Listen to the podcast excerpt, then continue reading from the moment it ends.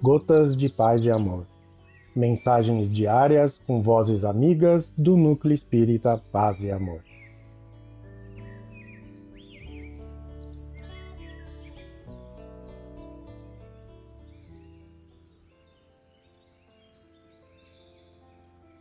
Olá, queridos amigos. Aqui quem fala é José Luiz Esbório.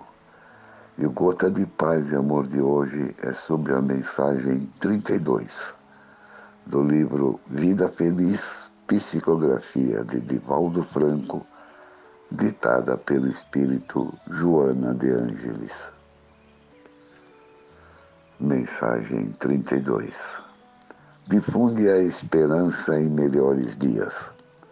Nunca houve tanta necessidade da verde palma quanto nestes momentos.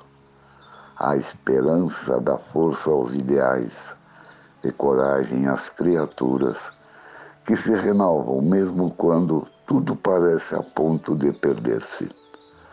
É ela que sustenta o herói e mantém o santo nos propósitos superiores que abraçam. Preservando-a em ti, nunca desfalecerás nem te sentirás abandonado quando as circunstâncias te convidarem ao testemunho e à solidão. Joana de Ângeles. Um abraço fraterno a todos.